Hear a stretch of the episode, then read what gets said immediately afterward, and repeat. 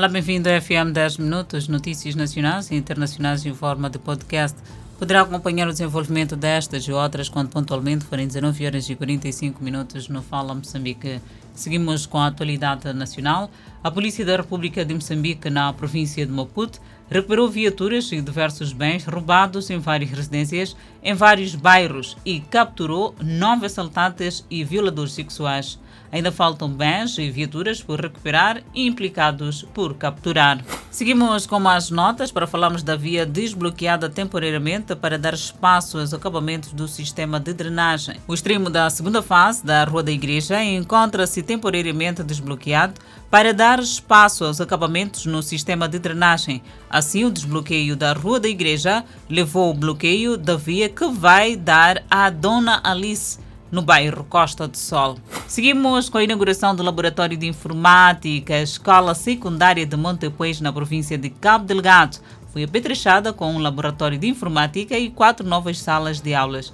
Os alunos daquele estabelecimento de ensino acreditam que o equipamento informático vai melhorar as condições de ensino e aprendizagem. Por outro lado, o presidente da República, Filipe Jacinto Nunes, inaugurou o Centro de Formação Profissional de Inhansoro, na província de Inhambane.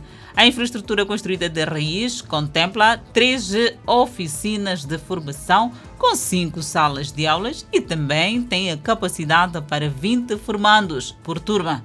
Na ocasião, Filipe exigiu responsabilidade na gestão do centro.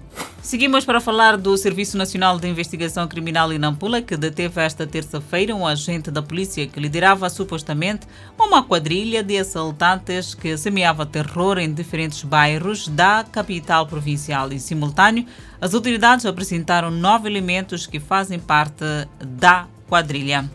A Secretaria de Estado Intete desafia técnicos de nutrição. A Secretaria de Estado na província de Teta desafia técnicos formados em nutrição a aplicar seus conhecimentos juntos às comunidades rurais para aumentar a redução do índice de desnutrição crônica na província. Este é um grande desafio, afinal de contas, temos muitas cidades, distritos que produzem um, alimentos, mas vendem na sua totalidade, esquecendo que há problemas de desnutrição crônica. Seguimos com o setor de pesca. O setor de pesca na Zambésia apreende 600 kg de caranguejo e 500 de camarão em diversos mercados da cidade de Quelimane. Uma situação que deixou agastados os vendedores que perderam parte dos seus investimentos. Não esqueçamos que estamos no período de veda. É desta maneira que colocamos ponto final ao FM 10 Minutos. Obrigada pela atenção dispensada. Voltamos a cruzar a antena numa próxima oportunidade. Lady Isabel é o meu nome.